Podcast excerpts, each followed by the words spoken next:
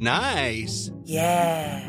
What you're hearing are the sounds of people everywhere putting on Bombas socks, underwear, and t-shirts made from absurdly soft materials that feel like plush clouds.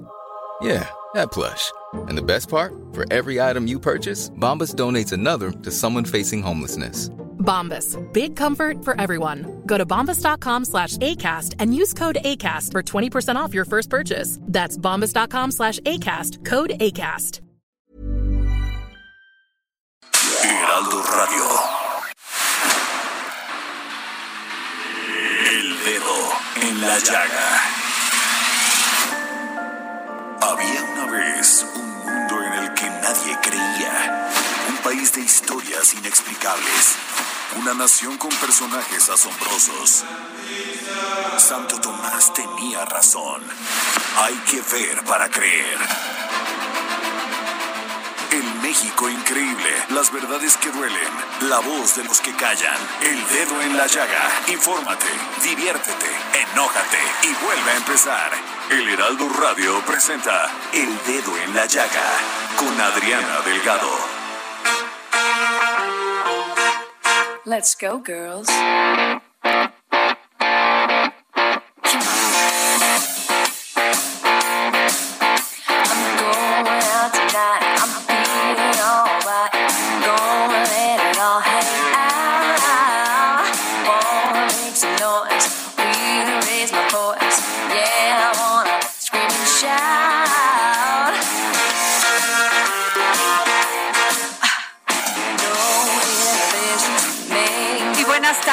Saludo con mucho gusto este jueves, primero de octubre del 2020. Y este mes es el mes del cáncer de mama. ¿Qué les digo? El Heraldo iniciamos una campaña para todas las mujeres para que se autoexploren, vayan al ginecólogo, se hagan su mastografía, sobre todo si tienen más de 40 años. Acuérdense que prevenir es combatir. Así que hagamos caso porque el- la incidencia del cáncer de mama y de ovarios en este país es tremenda. Y pues sí nos compete a todas las mujeres cuidarnos y mantenernos saludables, porque este país nos necesita. Pero vamos con Jorge Sandoval para que nos diga qué canción se está escuchando y nos vamos muy rápido a la información que hoy, hoy se pone muy, muy importante. Estamos escuchando a la cantante canadiense Shania Twain con una canción buenísima que es Man, I Feel Like a Woman. Es una canción que habla acerca de la liberación de la mujer, Adriana Delgado, precisamente de lo que estás comentando. Así es, Y Jorge. de la salud. Miren, pueden saludamos a todos nuestros amigos que nos escuchan en Monterrey, en el Estado de México, en Morelos, en Acapulco, también a quienes nos escuchan, en- por supuesto, aquí en la Ciudad de México a través del 98.5 de su FM, en Guadalajara, en Tampico, en Tijuana, en Villahermosa, en Coahuila, en Durango, a todos nuestros amigos de la comarca lagunera y, por supuesto, a nuestros amigos en Campeche, Nayarit, Sonora y Colima.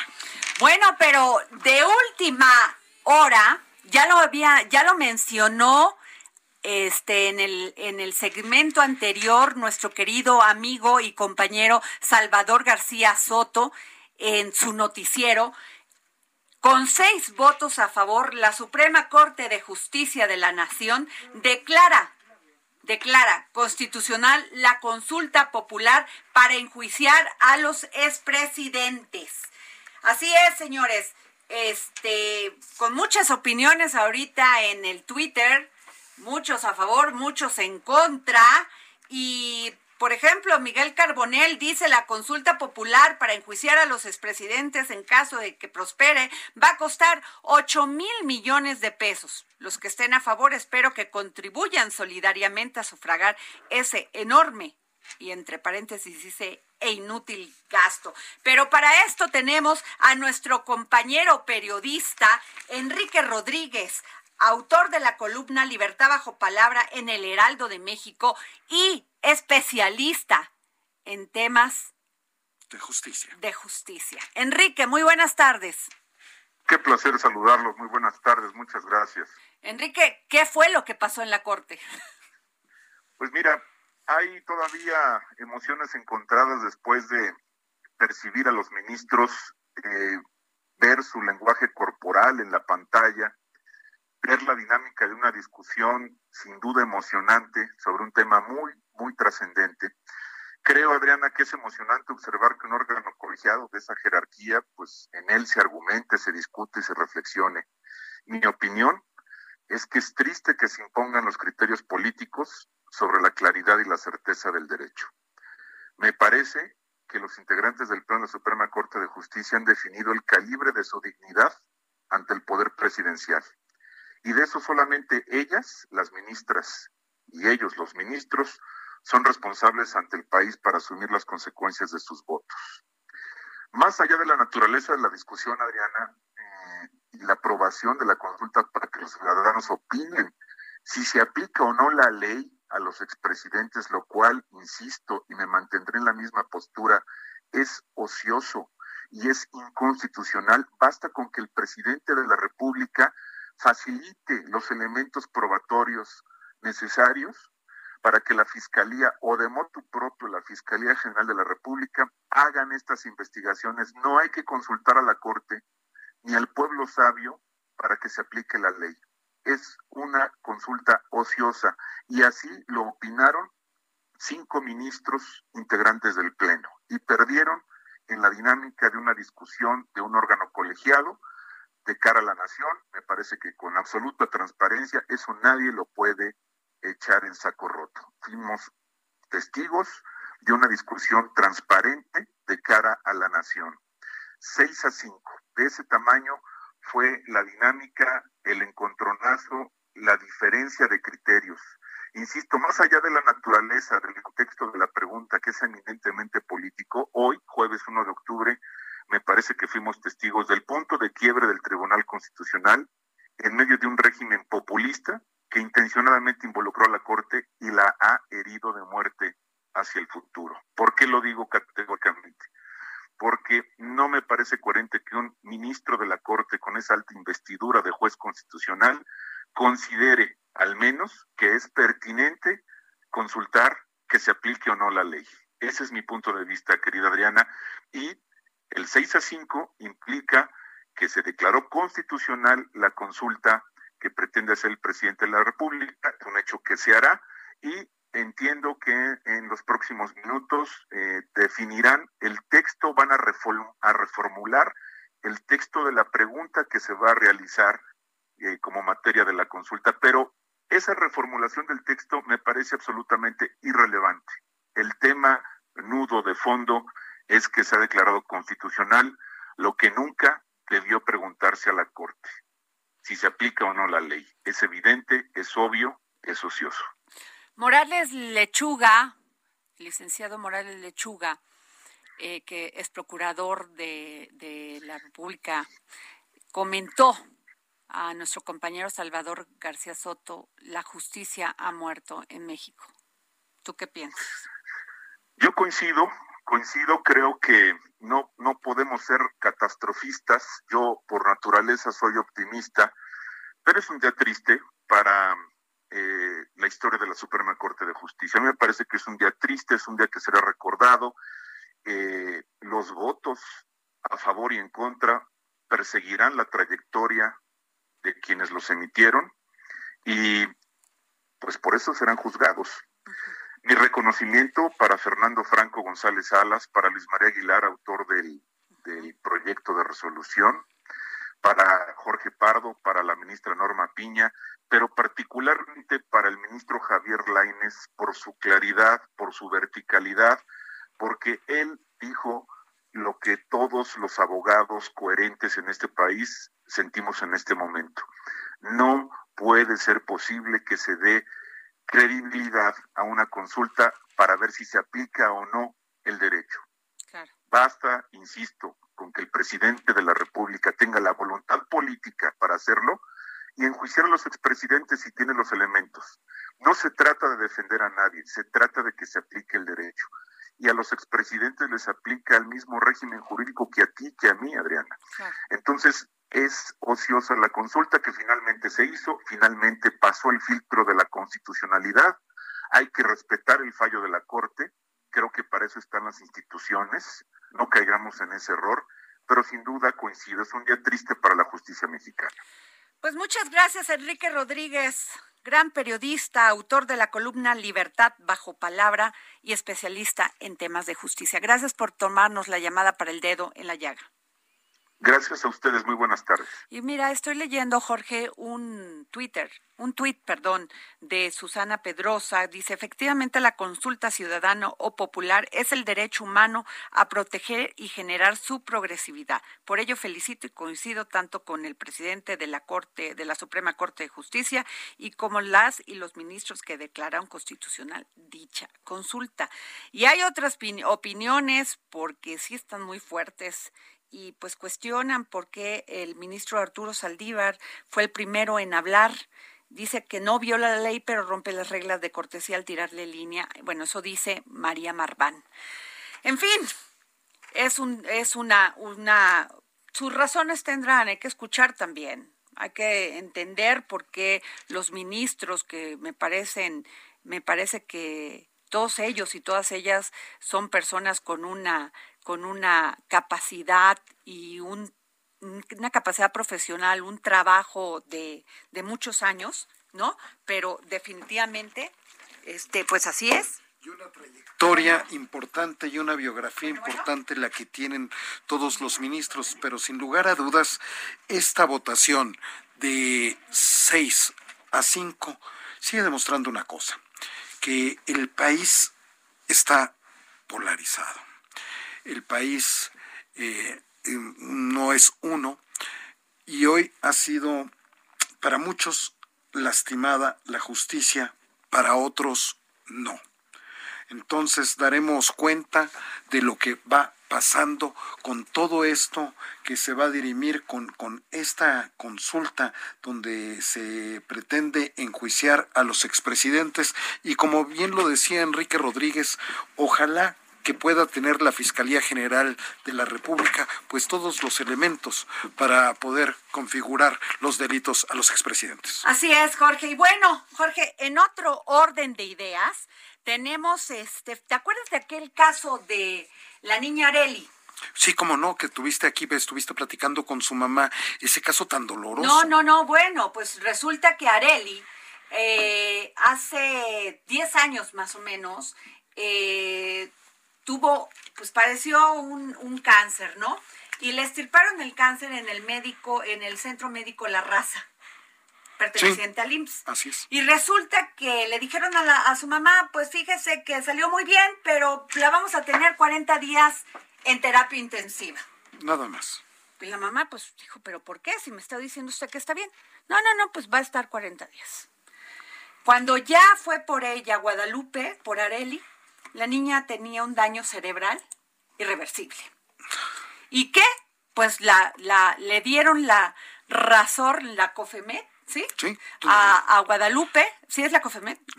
a ver, a ver, ahorita checamos, porque ahorita ya me confundí con tanto tema, pero este, y resulta que le dieron la razón, porque pues Areli había sido víctima de una negligencia médica por parte de los doctores. Entonces el asunto ya llegó a tal grado que está en la corte. Pero para esto tenemos al abogado que lleva el caso de Areli y lo tengo en la línea y este y quiero que nos explique permítanme un momento Jorge ¿Te acuerdas de esta situación? Sí, por supuesto. Antes tienes en la línea a la mamá de Areli para hablar con ah, ella. A Guadalupe, a ¿verdad? Guadalupe, la señora Guadalupe. Ya está en la línea. Guadalupe.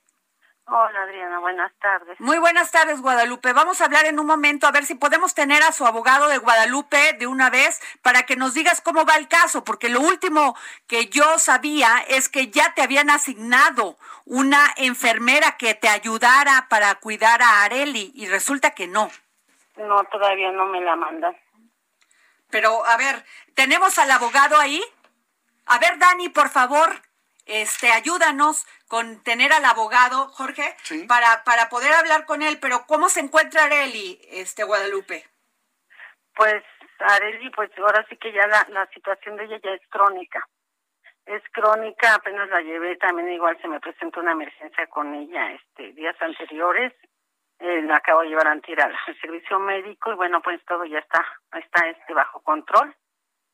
Pero este, y bueno, lo que sabe, pues ya la condición de ella pues es como te repito, es crónica, es este, pues seguirle dando las terapias, estarle atendiendo sus, pues todo lo que ella necesita.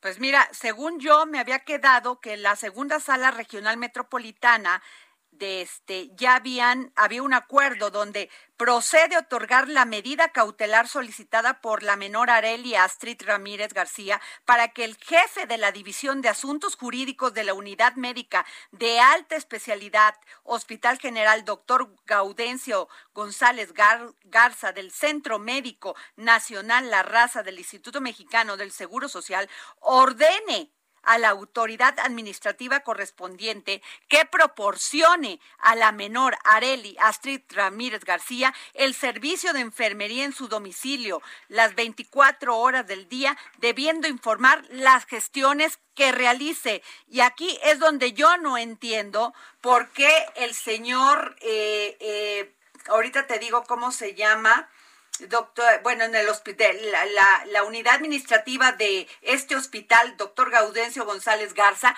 no ha permitido que Areli cuente con, con una enfermera las 24 horas del día. Yo estoy casi segura, casi segura, Guadalupe, que Zoé Robledo, director del Seguro Social, del Instituto Nacional del Seguro Social, este, que no sabe esto. No sabe esto porque si conociera tu historia inmediatamente estaría a favor. Y tenemos, que- permíteme tantito, ya tenemos al licenciado Ignacio Martínez Benzinger, abogado de, el, de Areli. Muy buenas tardes, abogado. ¿Qué tal? Muy buenas tardes, gusto saludarle. Igualmente, abogado, estoy con Guadalupe en la otra línea. ¿Por qué Areli todavía no tiene a la enfermera cuando ya es un acuerdo? Sí, de hecho ya es una sentencia interlocutoria, lo emiten en una sentencia interlocutoria, ni siquiera es acuerdo. Ya es un mandato de la ley, es el 3 de agosto, le ordenan al IMSS, al, a- precisamente al plantel de la raza, que le otorgue a la niña a las 24 horas la asistencia de la enfermera.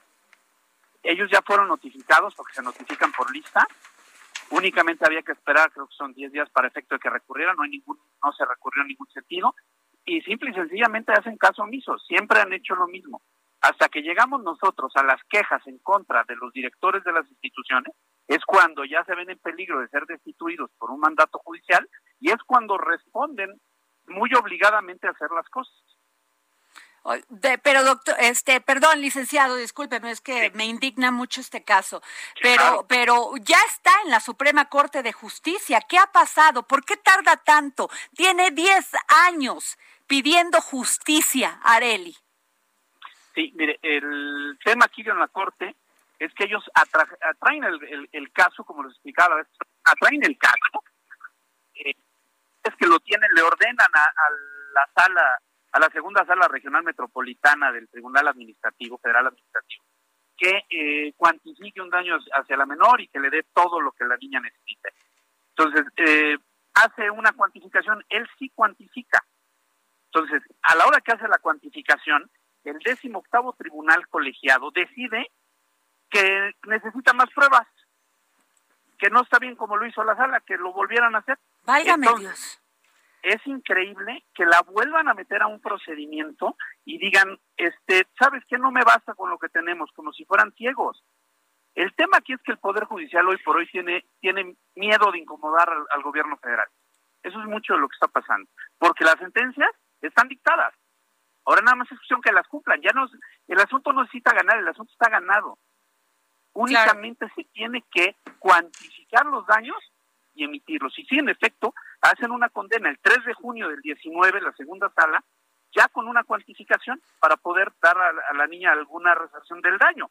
Pero, pues resulta que al, al 18 Tribunal Colegiado en materia administrativa, en, eh, con residencia en la Ciudad de México, el 2 de julio del 19 dice que no. ¿Hay mano no, negra? no. ¿Hay mano negra, licenciado? Yo creo, que- yo creo que hay miedo. ¿Hay miedo? ¿De qué? miedo, miedo. ¿De qué? Miedo a, a la reacción del gobierno federal. Porque es un tema que al final, al hablar de una reparación del daño, un- una responsabilidad patrimonial del Estado, estamos hablando de un tema donde se necesita una cuantificación que el gobierno federal tendrá que pagarle a la niña Areli y a sus y a sus Por personas. Dios, licenciado, Areli tiene un daño cerebral. Sí, lo sé. Le quebraron la vida. Así es. Ella y, ¿Y, a su y, a- familia. y dónde están esos doctores que, que, que fueron negligentes? Mire, realmente yo admiro a los doctores por su entrega, pero que hay negligencias, o sea, las hay, pero ya cuando le cuesta la vida a alguien, Areli está postrada en una cama Así es. Así y es. Guadalupe ha tenido que pasar, o sea, las de Caín les cambió la vida. ¿Y por qué no se hace justicia? Estamos más preocupados en las consultas populares que en, en, en hacer justicia para una niña que tiene tan solo 11 años, Guadalupe. Así es. 14 ya. 14 ya años. Va a cumplir ya en noviembre 14 años. Dios santo, es que de veras Y 12 no puedo años, creerlo. 12 años llevamos con esta lucha. Y como dice el licenciado, o sea, nada más dan largas y largas, pero nada que resuelven. O- Ojalá nos no, no, esté no, escuchando el que ya- gobierno ya- federal, que no les dé miedo hacer justicia. Ojalá nos esté cu- escuchando el director del Seguro Social, Zoé Robledo. Ojalá nos escuchen. No se vale. Y, y, y- y yo creo que es este, puntual decir que nadie de la oficina de Zoé Robledo ha buscado a la mamá de la niña Arely. Nadie se ha acercado, ni, ni, ni, ni siquiera para ver qué necesitan, cuando ellos son los responsables de todo esto. Híjole, qué barbaridad. Ojalá Zoé. Robledo, porque yo estoy segura que este, este tema está en otro nivel y no en el de Zoé. Y yo estoy segura que él, él es, una, es una persona humana, es un buen funcionario público, nos va a escuchar. Antes que nada, como ellos lo vienen diciendo, que primero está la niñez y ante todo la niñez, pues bueno, yo yo al menos vengo constatando que no es así porque está la niñez ahí y no la ven, no la ven. En fin, vamos a seguir tratando de este, este tema, licenciado Ignacio Martínez. Benciguer, Guadalupe, para seguir hasta que se haga justicia, porque es, este país va a cambiar cuando se privilegie el Estado de Derecho. Así es, y es por lo que estamos luchando. Muchísimas gracias, licenciado. ¿Cómo ves, Jorge? Gracias a usted. Caso doloroso el que acabas de presentar nuevamente. Eh, Los, los tuviste en entrevista hace unos meses, no siguen lo mismo, siguen parados, la vida, la vida de esa familia sigue destrozándose cada día más con el paso del tiempo. Esto conlleva gastos, esto conlleva dolor. No, es humano. muy terrible, es, Es terrible, terrible. la verdad. Eh, yo no, pues, Guadalupe me comparte las fotos de Areli y, y yo conocí a Guadalupe por Celia Daniel, que es la presidenta del patronato de, de este hospital. Así es que hacen un gran Sí, trabajo. no, un gran trabajo, ¿no? Bueno, un gran saludo a Celia y a, de- a Celia y ojalá la podamos tener mañana porque ella de veras entrega la vida por estos niños. Y, y te puedo decir que yo vi, conocí a Guadalupe con Areli en brazos. Necesitaba una silla. Una silla porque no cualquier silla puede servir para alguien que tiene un daño cerebral. No, son muy Entonces, especializadas. entonces, este, no solamente el caso de Aurelia, hay muchos casos ahí con de una de una fatalidad terrible, de una de una tragedias terribles que cambian la vida de todos los padres. Pero pues ahí están los niños de cáncer. Ahí están los niños de cáncer. Ojalá nos escuche SOE, ojalá nos escuche el presidente Andrés Manuel López Obrador y se haga justicia en este caso. Nos vamos a un corte. Yo soy Adriana Delgado y regresamos. Jorge, no es posible que se...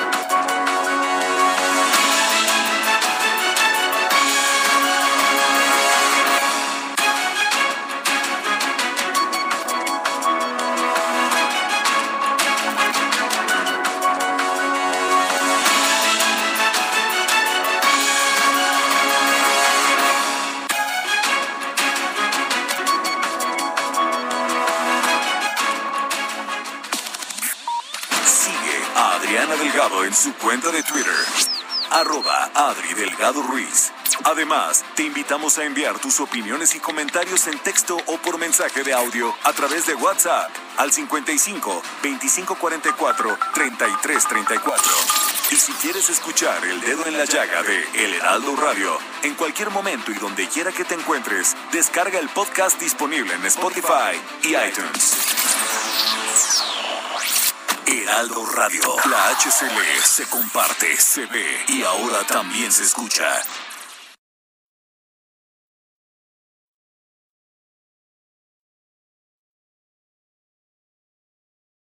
Heraldo Radio. La HCL se comparte, se ve y ahora también se escucha.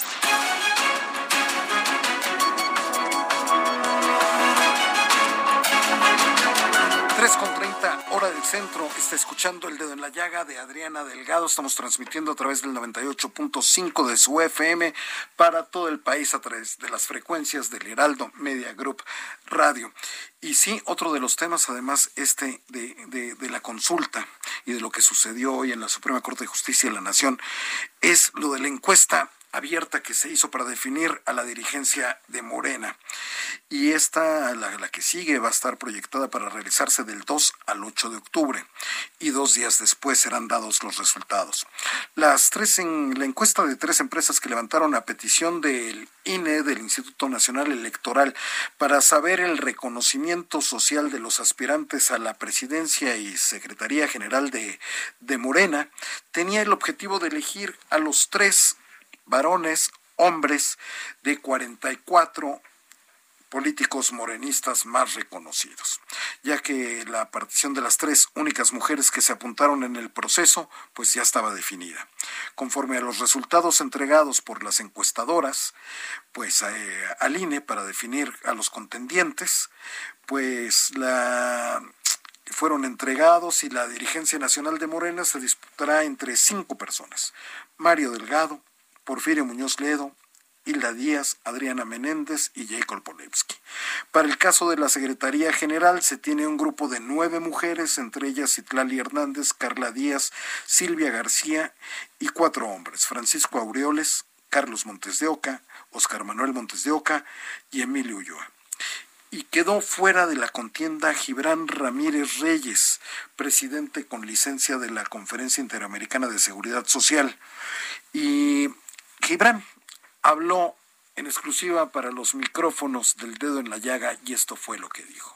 Estoy desde luego decepcionado del ejercicio, un ejercicio claramente fraudulento que se presenta, que no resiste el mínimo análisis metodológico, por eso hemos impugnado la encuesta, sobre todo para dejar testimonio. No espero que cambien eh, lo que lo que han venido haciendo, eh, pero nos excluyeron a la mala del proceso habían publicado muchas encuestas en este proceso. Nos tenía en primer lugar Campaign and Elections y dos encuestas publicadas de ARIA. Después nos tenían en segundo lugar encuestadoras serias como Encol que publica en el Heraldo este segundo lugar y otras como Massive Caller nos daban 20 puntos porcentuales contra réplica y Alejandro Moreno del financiero. Ahora resulta, nos dice el INE y las casas encuestadoras que todas las encuestas estaban mal y que en realidad a nosotros no nos conoce nadie. Me mandaron al lugar 12 y la verdad es que la encuesta no resiste el mínimo análisis.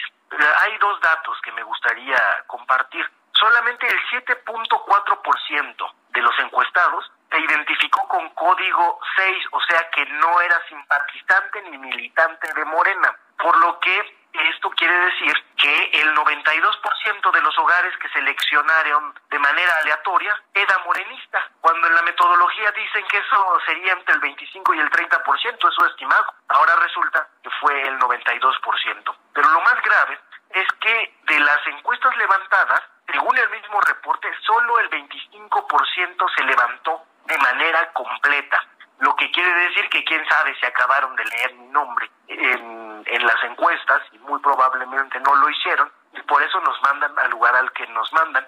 No hay manera de corroborarlo, se necesitarían los metadatos de cada una de las tablets de los encuestadores y desde luego que eso no nos lo van a dar.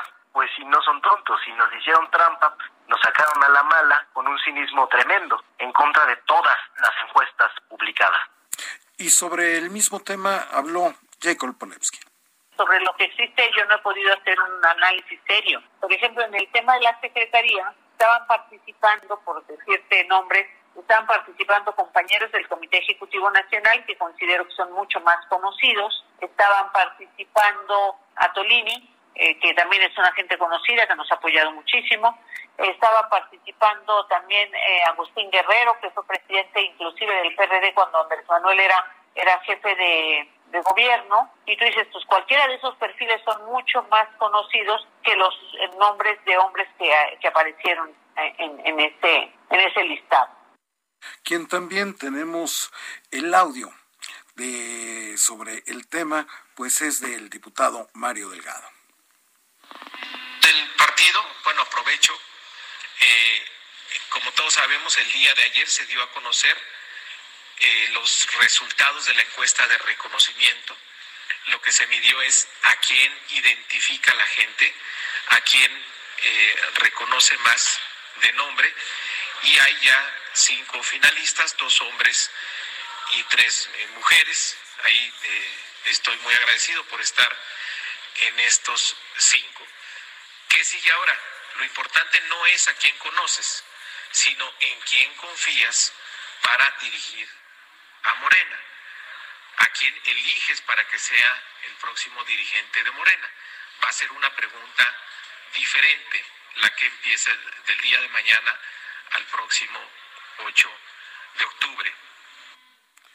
Y así es, eh, el, próximo 10 de octubre, porque la encuesta va a ser del 2 al 8 de octubre y dos días después se darán los resultados para conocer la próxima encuesta que empieza el día de mañana para eh, escoger a la dirigencia de Morena. Y hablando sobre eso, pues miren ustedes que eh, renunció a la delegación de bienestar con máximos históricos, porque dos de cada tres habitantes ahí en el estado de Guerrero, le estoy hablando del estado de Guerrero, reciben un programa social y estos son nada más que 2.2 millones de guerrerenses. Fíjense que Pablo Amílcar Sandoval pues va, acaba de renunciar para poder buscar la gobernatura de Guerrero. Pablo Amílcar Sandoval, pues es un joven político, porque es joven, la verdad, muy joven, muy talentoso. Tenemos, este, lo conocemos desde hace muchos años, hemos visto su trayectoria y es un joven que, que guerrerense, que ama su estado, que viene de una familia con gran trayectoria de luchadores sociales y esperemos que, que, que, que por supuesto le vaya bien en esta búsqueda eh, por alcanzar la, la candidatura para el gobierno del estado de Guerrero. Y hablando ya de elecciones, vamos a su gustada sección que les tiene aquí Adriana Delgado. Rumbo a las elecciones. Handicap 2021 con José Luis Camacho.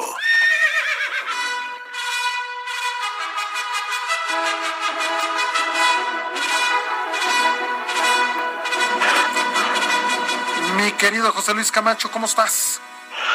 Muy buenas tardes, mi querido Jorge. Pues aquí escuchando tu comentario sobre la renuncia de Pablo Amílcar Sandoval como superdelegado en el estado de Guerrero para buscar la candidatura de Morena por es, a gobernador por esa entidad.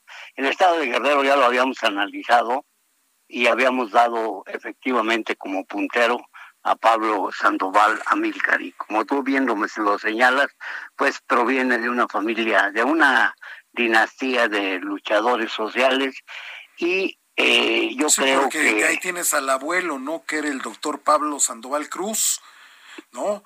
Y a su papá, al maestro Pablo Sandoval, que, que, que fue diputado también este, por el PRD en aquellos tiempos. Tú recordarás un luchador social de, ahí de su estado.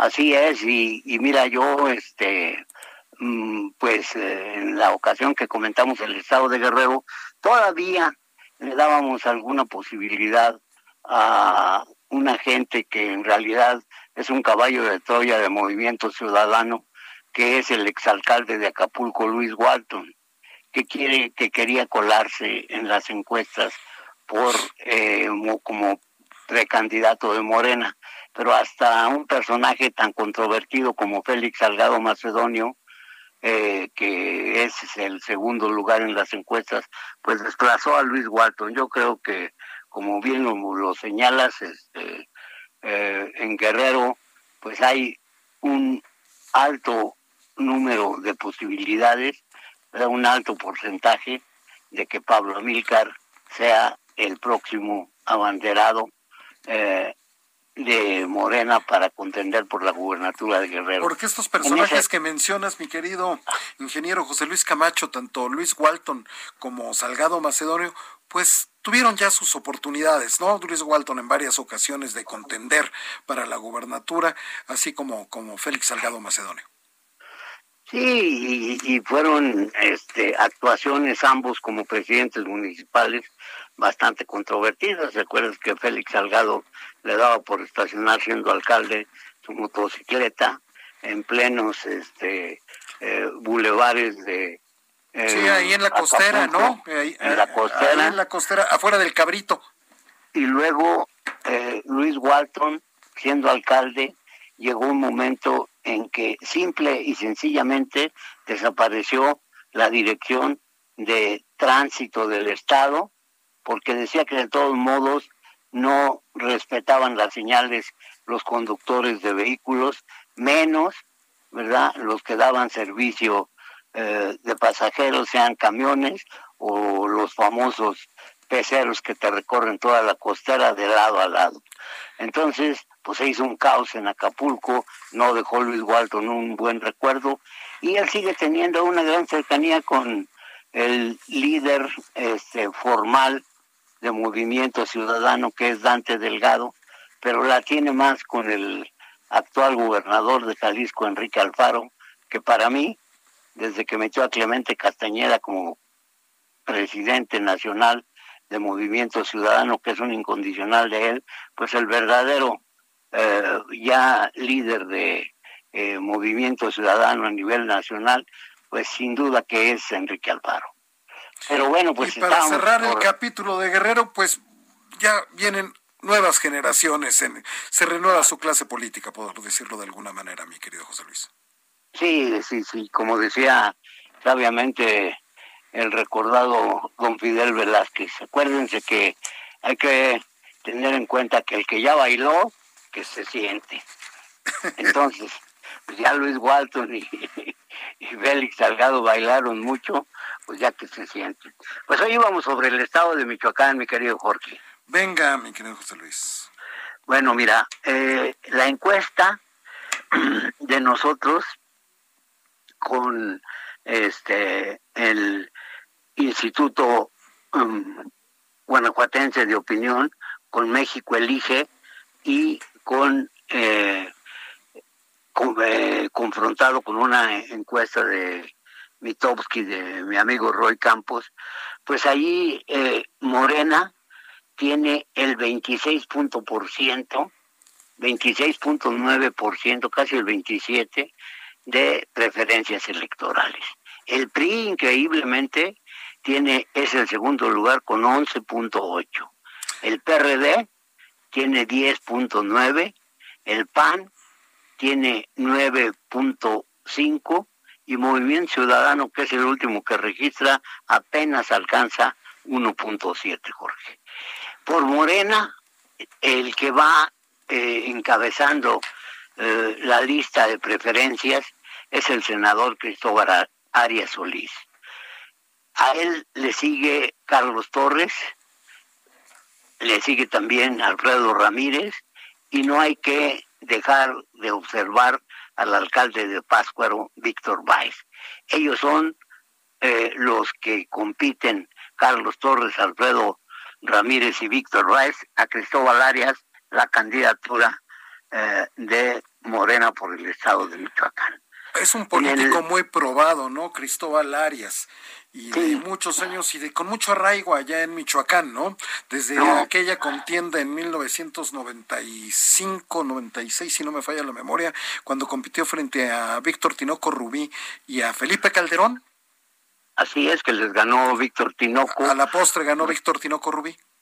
Víctor Tinoco, que es originario de Zitácuaro y curiosamente el PRD trae eh, como precandidatos al gobierno a Antonio García Cornejo, mm, pariente, pariente eh, en segundo grado del actual gobernador, a Adrián López y a otro eh, personaje que es originario también de Zitácuaro, de donde es Carlos Herrera Tello, que es Carlos Herrera Tello.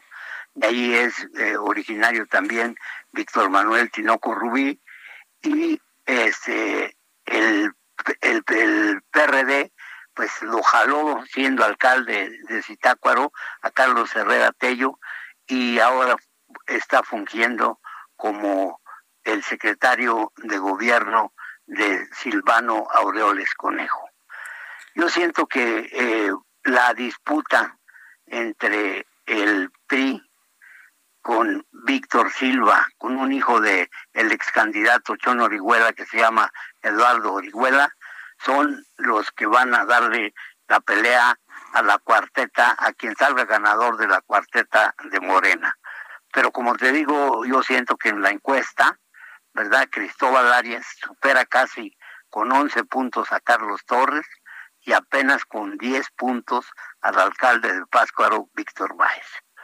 Así que, ¿cómo ves de cerrada la competencia en Michoacán, mi querido Jorge? Pues, pues no mucho, ¿eh? No mucho, la verdad, porque sí, del 26.9% que, que estas encuestadoras le dan a Morena frente al 11.8% que es su competidor más cercano del PRI, pues sí hay un trecho muy, muy, muy importante, ¿no?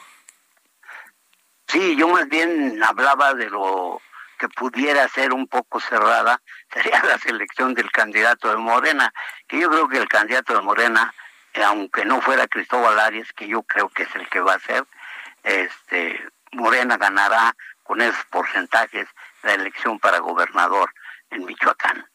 Esta es una situación que, que eh, pues, eh, los michoacanos están pensando que es una de las de los escenarios en donde pudiera darse alguna este, competencia para las alcaldías, pero en lo que se refiere a la gubernatura, Morena lleva una gran ventaja. Allí hay personajes, por ejemplo, pues el expanista eh, Germán Martínez, que ahora milita en Morena, ¿verdad? También está ahí, eh, pues, eh, ni más ni menos que eh, un, un, priista como el ex líder nacional del PRI, ¿verdad? Clavillazo, Ochoa Reza, que nació en Morelia y que en un momento determinado alzó tímidamente la mano para decir que él también hubiera querido ser candidato a gobernador de su estado. Pero así es como van las proyecciones, el hándicap michoacano casi casi que se cierra en favor de, de Morena y dentro de Morena el que puntea entre los aspirantes es Cristóbal Arias Solís. Y para finalizar tu sección, mi estimado José Luis Camacho, gran periodista, sobre Morena, tu comentario, sobre la renovación a la dirigencia, sobre estas encuestas. Bueno, mira, yo creo que eh, se está creando un ambiente de enrarecimiento, Jorge, después de las protestas que de una manera por demás airada han lanzado personajes, sobre todo como Gibran Ramírez, ¿no? Que ayer eh, pues manifestó que era imposible que hubiera estado en el lugar número 12 de conocimiento que marcaron las encuestadoras contratadas por el INE, cuando otras encuestas lo daban en primer lugar. Entonces sería cuestión de ver, de ponderar, de analizar qué tan verosímil es una encuesta o qué tan verosímil es la otra. Lo cierto es que la protesta pues ya se manifestó y hay una gran posibilidad de que si, por ejemplo, dentro de los días que tú señalabas hasta aproximadamente el 10 de este mes que hoy inicia, se conoce el resultado final de las preferencias de las encuestas y no sale Mario Delgado, el proyecto puede judicializarse.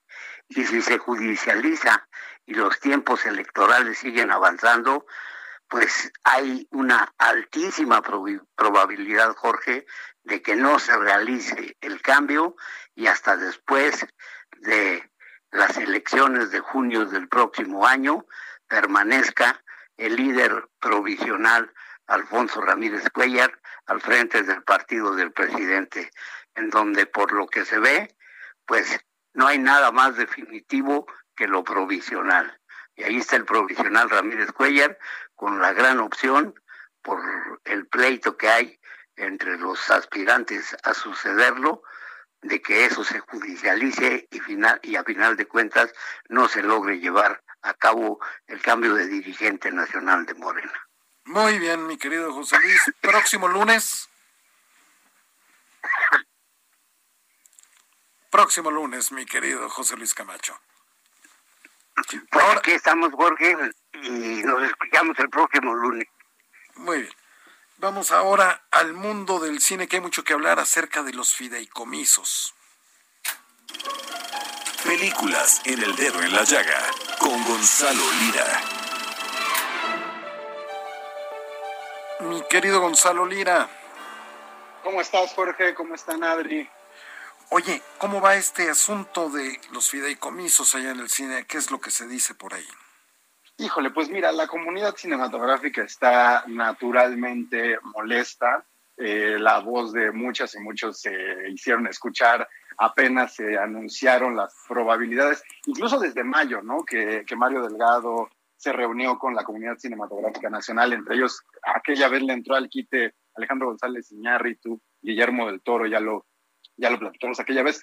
Pero fíjate que ayer la presidenta de la Academia de Artes y Ciencias Cinematográficas de acá de México, Mónica Lozano, una de las productoras más reconocidas y exitosas de este país, eh, nos, nos convocó a la prensa y a la comunidad cinematográfica a una conferencia de prensa en la cual pues sí dijo que, pues obviamente el gremio cinematográfico se siente muy traicionado por estas medidas, pero que ella confía en, en, la palabra de, de, la gente en sus puestos en el gobierno, que lo que se está buscando es que se generen nuevas alternativas para que no se deje en el olvido, digamos, la producción cinematográfica, que lo que les preocupa aquí a, la gente es que no existe ya una, un fundamento legal como tal que proteja estos fideicomisos y además, pues aquí es donde aterra un poco también eh, ya sean detractores o estén del lado del gobierno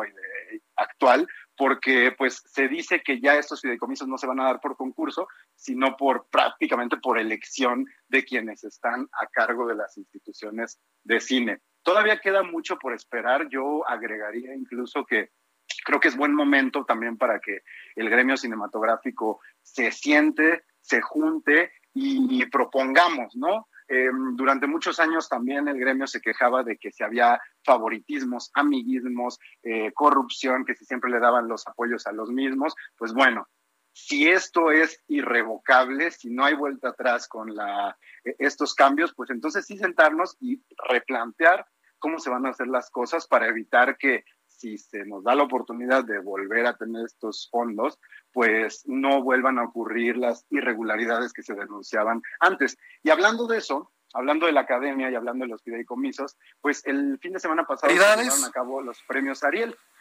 ¿Cómo quedaron? ¿Perdón? ¿Cómo Pues, quedaron? Hubo dos películas, hubo dos películas que fueron las que más sonaron. Una de ellas, la película Mano de Obra, que se llevó el premio a Mejor Ópera Prima y Mejor Actor para Luis Alberti, que se estrena hoy en cines y que habla de una construcción en la cual uno de los... 30 empleados segundos, mi querido. Tiene un accidente y bueno, en ese accidente lo obliga a plantarse y digamos que ocupar la construcción que está en obra negra y cómo él se convierte en el líder de los albañiles que toman esa plantación y se va enfermando de poder, se va y, y justo habla de esa corrupción a la cual pareciera que el ser humano eh, no puede escapar. Próxima semana, mi estimado Gonzalo. Próxima semana le seguimos, claro que sí. Te mando un abrazo y muchísimas gracias a todos los que estuvieron escuchando esta emisión, El Dedo en la Llaga de Adriana Delgado. Quédese por favor en sintonía del Heraldo Radio, en sintonía con Javier Solórzano, que viene a continuación.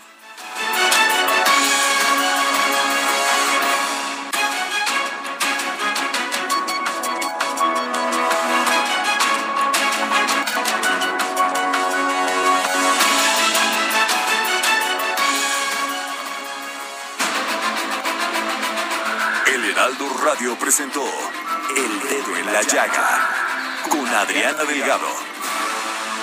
Heraldo Radio, la HCL se comparte, se ve y ahora también se escucha.